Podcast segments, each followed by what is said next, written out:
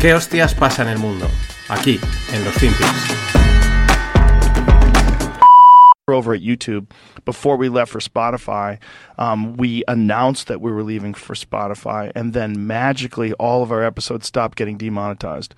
So we had a 25% increase in revenue because 25% of our po- episodes were getting demonetized just randomly. They would just decide. And some of them it didn't make any sense. And some of them it was because of a controversial guest or a controversial subject, generally like COVID related or government related. But 25% was a lot. And then as soon as they realized that we were going to be gone, they were like, well, we should just make that money. And then they uh-huh. stopped they stopped censoring anything.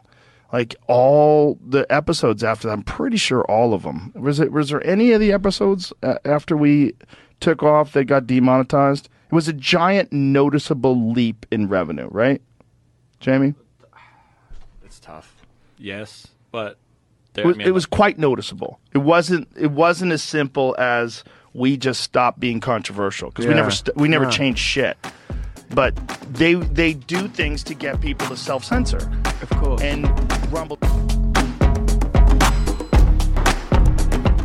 Hola, no financieros. Vamos a rematar la semana con un poquito de sonido de petardos de fondo, alguna musiquita. Es lo que toca. Estamos en fallas. Y este que tenéis, eh, que estabais escuchando, es el gran Joe Rogan.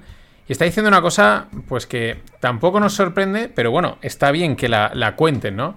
Eh, acordaros que él eh, emitía todo por YouTube y entonces Spotify llega, le pone 100 kilos, 100 millones de dólares encima de la mesa y dice, vale, pues nos vamos a Spotify.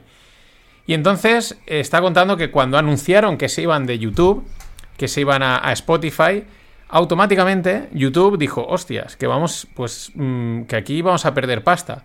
Y les liberaron un montón de episodios que tenían bajo censura, ¿no? Que los tenían des demonetize, que es de desmonetizados, ¿no? Que YouTube cuando te mete un strike, cuando has metido una canción que no tienes derechos, en fin, eh, te lo desmonetiza, ¿no? Pero es lo que dice, dice, eran casi algo random. O sea, sí, había un patrón, dice, todos los que eran del COVID o de una cosa de estas, pues eh, estaban censurados, en, o sea, desmonetizados. Pero al final era un patrón random, que es algo que cada vez es más habitual en las redes sociales. El, algoritmo sesgado, pero bastante random en cuanto a ciertas eh, pues, acciones que tiene.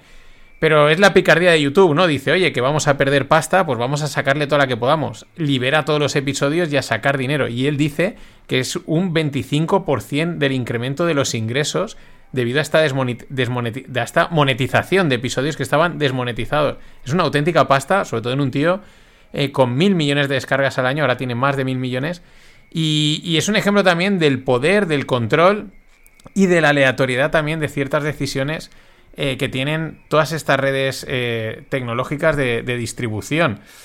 Pues mm, y hay cosas que, ojo, eh, porque yo hay veces que Substack me da que pensar que, que quizás hay que moverlo todo ahí, enviarlo por correo y, que les den por saco porque hacen muchas, muchas eh, pillerías. Pero bueno, es lo que hay, son las reglas del juego, pero está interesante y mola también saberlo y es que pues eso, Joe Rogan eh, no se corta. Dice todo lo que hay.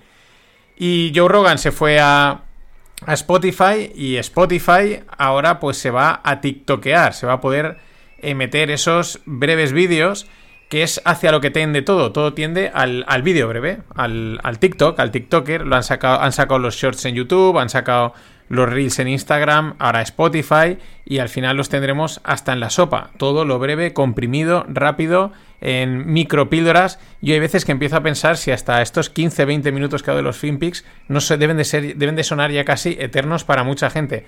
Pero en fin, que nada, también es verdad que la diferencia entre unas redes y otras va a ser cero, porque el propio Spotify empieza a tener vídeo y yo creo que va a acabar incorporando mucho más vídeo. El sonidito que es de fondo son niños en la calle pitando con pitos. Esto es lo que hay, son fallas. Eh, ayer os decía que OpenAI iba a presentar ChatGPT 4 y así ha sido. Fue grabar el episodio y ¡pam! eh, eh, presentarlo. Bueno, pinta pues muy bien. Pinta mucho más de... Bueno, más... Perdón, ChatGPT no. GPT-4, que es la tecnología que hay detrás de ChatGPT, pero al final es lo mismo, ¿no? Pinta mucho más eh, depurado, eh, lenguaje multimodal, en fin, mm, que te va a hacer más virguerías, más afinadas y mejor. Y pues esto está ahí. A ver en cuanto saquen el chat y alguna otra cosita más y empezamos a trastear. A mí lo que me creo que lo que puede ser flipante, hilando con lo de YouTube y lo de Spotify, es hablarle y que te cree vídeos con facilidad, sin tener que currártelo mucho. Ya no queremos, ya no queremos programar ni, ni tener que editar mucho, no. De palabra todo. Ahora me pones esto, ahora me lo quitas, ahora házmelo así, genérame una música de esta forma, etcétera, etcétera. No queremos pegar ni chapa, ¿vale? O sea, ya el nivel de exigencia con GPT, con, con GPT-4 es este. Ni chapa. Y nos vamos a Alemania. Bonovia, que no tiene nada que ver con las novias, es una inmobiliaria alemania, ha sido acusada de fraude, sobornos y corrupción para ganar contratos. Entonces, mm, quizás también por eso, eh, ayer os comentaba, la caída de los precios de la de, inmobiliario es eh, simplemente es pura casualidad. también siempre llama la atención, ¿no? En Alemania, que son todos tan estrictos y todo está tan correcto, este tipo de casos casi llaman, destacan muchísimo, ¿no? Eh, bueno, mm, la policía entró, hizo registro y a por otra. Por cierto, siguiendo en Alemania, el canciller alemán eh, Olaf Scholz dijo el pasado martes que los alemanes no deben de estar preocupados por sus ahorros, todo a colación del tema de Silicon Valley Bank y de, de toda la movida bancaria que ha habido, ¿no? Claro, cuando te sale un político que nadie, digamos, le ha preguntado a decir esto, es cuando empiezas a temblar. Pero ¿por qué sales a confirmar esto? Si estás hablando de unos depósitos en Estados Unidos, allá en Silicon Valley, Alemania, eh, en fin, es como te da que pensar. Es verdad también que esto lo comentamos hace ya dos o tres semanas en un directo con Greg y luego en un Stones con JR, las grandes pérdidas que tiene la banca. Podría a lo mejor pasar algo parecido si desaparecen, si bajan un poco el nivel de los depósitos mm, y caen un poco el precio de los bonos, pues igual empiezan a haber ahí algunos desajustes en balance de algunos bancos y podrían haber problemas. Pero, hombre, Olaf Scholz. No, no salgas a confirmar.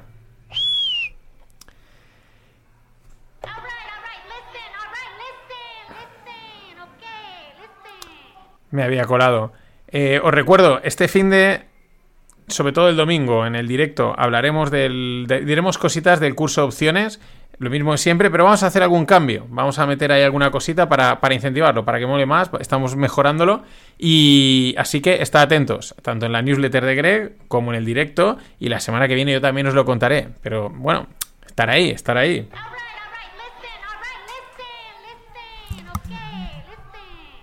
Y vamos con un efecto de la situación en la que hemos vivido hasta ahora, ¿no? Reducción de liquidez, subidas de tipos y endurecimiento de las condiciones financieras. Lo contaba el abogado David Miranda, que es un abogado de startups y de este tipo de, negocios, eh, en el que el M&A se ha desplomado en, las primeras, en estas primeras 10 semanas de, del año 2023. ¿Qué es el M&A? El Merge and Acquisition, es decir, compras y fusiones. Eh, claro, ahí hace falta financiación para si vas a comprar una empresa o si te vas a fusionar, pues necesitas que los bancos te den pasta y si te la dan unos tipos muy bajitos, pues es mola más. En fin, que haya liquidez, que haya movimiento para poder llevar a cabo operaciones corporativas. Eh, se han anunciado operaciones por 170.000 millones en, el eh, en este año 2023, pero es el más flojo desde el año 2009. básicamente, las compras apalancadas, es decir, con crédito, eh, han descendido un 82%. Y es que, pues eso, es que en el momento quitas la liquidez, eh, endureces el crédito, pues como que todo se. La rueda se, empieza. se desengrasa, ¿no? Se empieza como a oxidar y ya, ya, no, ya no fluye, ya no rueda con tanta facilidad como hasta ahora.